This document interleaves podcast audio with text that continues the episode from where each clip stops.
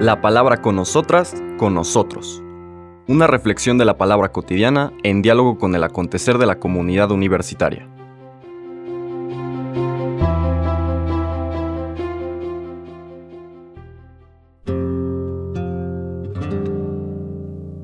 Hola, buenos días. Bienvenidas, bienvenidos a la palabra con nosotras, con nosotros. Hoy es miércoles 27 de septiembre. La iglesia nos recuerda tener presente, es una categoría litúrgica, hoy es la memoria de San Vicente de Paul.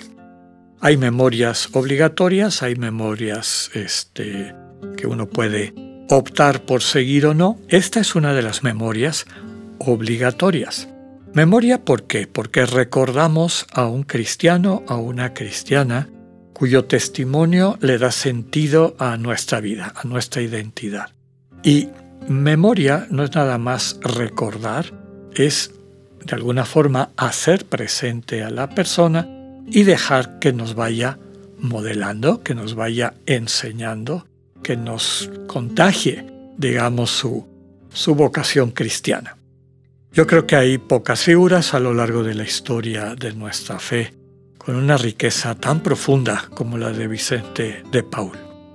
Y el Evangelio que vamos a leer en esta memoria no necesariamente está vinculado a, la memoria. Cuando es una fiesta, a veces sí cambia el Evangelio. Cuando es una memoria, no. Pero la Divina Providencia nos regala un Evangelio que sigue la secuencia normal de la vigésimo semana del tiempo ordinario, pero que viene de perlas para meditar en este gran santo de nuestra iglesia. Pasamos al capítulo 9 de San Lucas, versículos del 1 al 6.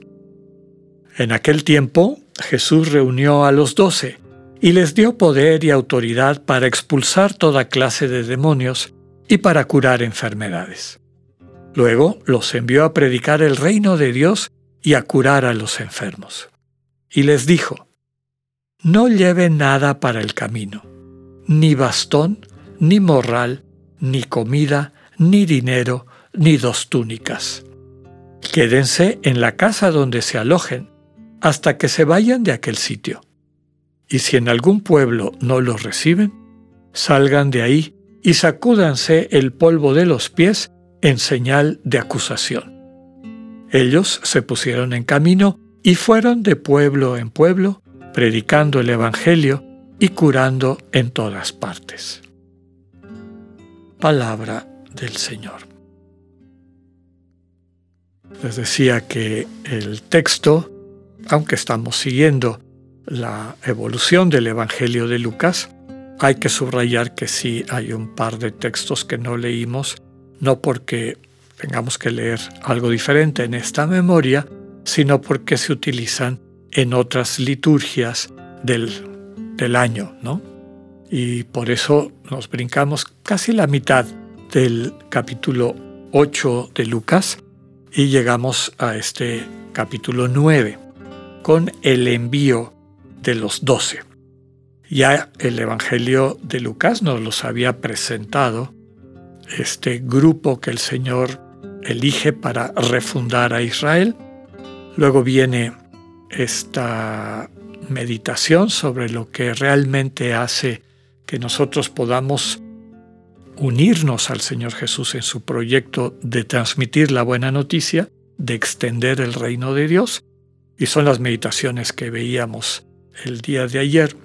Lo, que no leímos del resto del capítulo 8 son acciones que Jesús hace.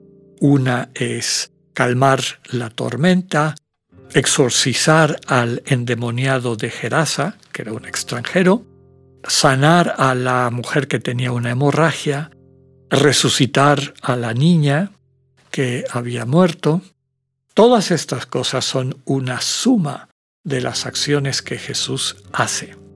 Desde luego que el mensaje, digamos, básico, fundamental, es que quienes acogen al Señor Jesús con una actitud de tierra fértil, tierra profunda, la parábola del sembrador, quienes al mismo tiempo, habiendo acogido esta luz, transmiten esa luz, desenmascarando lo que en el mundo hay que no es Dios, y finalmente quienes en congruencia, comentábamos, prestan su vida para poder ser parte de este proyecto, vinculados íntimamente a Jesús, inclusive más de lo que una madre natural, un hermano natural de sangre implica en las vidas, están capacitados para ser enviados, que es lo que nos transmite el texto que acabamos de escuchar.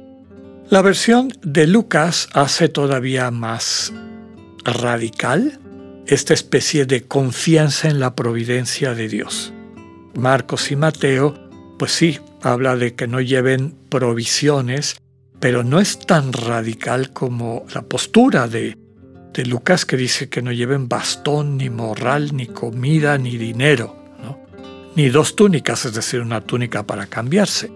Quiere decir que la actitud debe de ser, de mantenerse en esta atmósfera de la gratuidad de Dios. Implica una confianza en la providencia de Dios, pero implica también humildad en el sentido de estar hasta cierto punto a expensas de aquellas personas a quienes son enviados, que finalmente son quienes les proveerán de lo que necesitan. Propio de Lucas es esto de que no lleven bastón. Para la gente de esa época no solamente es pues, una renuncia por austeridad o lo que, lo que queramos llamar, recordemos que el bastón de los caminantes, además de ayuda para no tropezarse, era un arma, un arma con la cual se defendían de los animales que salían o de personas hostiles que se les acercaran. Entonces, con esta actitud de vulnerabilidad están enviados los doce, y en los doce estamos enviados todas y todos para acercarnos a llevar esta buena noticia. ¿Cómo lo vamos a hacer? Poder y autoridad. El poder del no poder. Básicamente, pues si están renunciando a todas las señas de poder, quiere decir que van con el poder del no poder, que es el amor, ¿no? el poder del amor.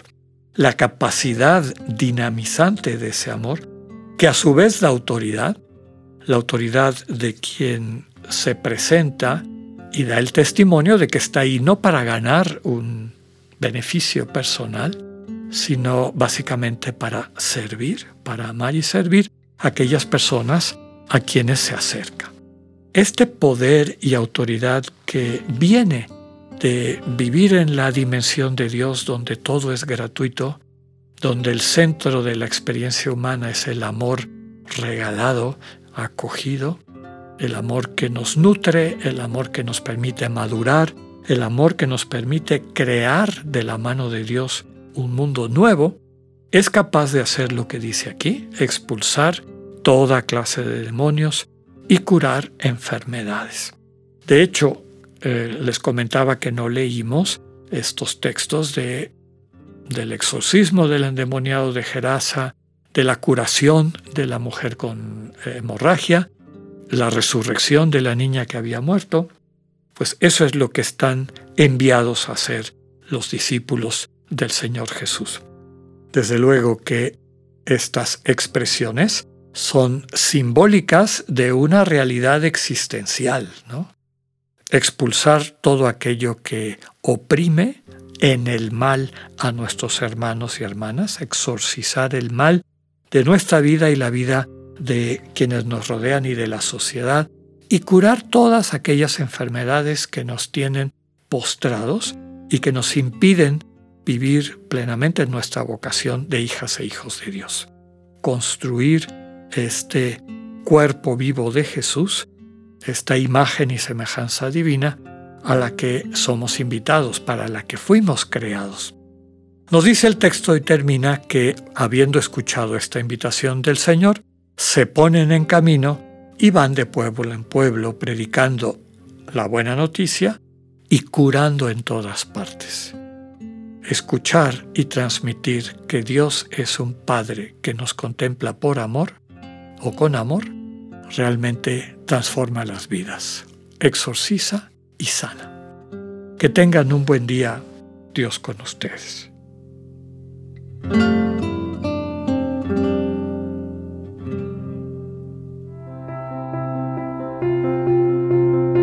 Acabamos de escuchar el mensaje del Padre Alexander Satirka. Escúchalo de lunes a viernes a las 8.45 de la mañana por radioiberoleón.com, a través de nuestra app gratuita para iOS y Android o por Spotify. Esta es una producción de Radio Ibero León en colaboración con el ITESO, Universidad Jesuita de Guadalajara.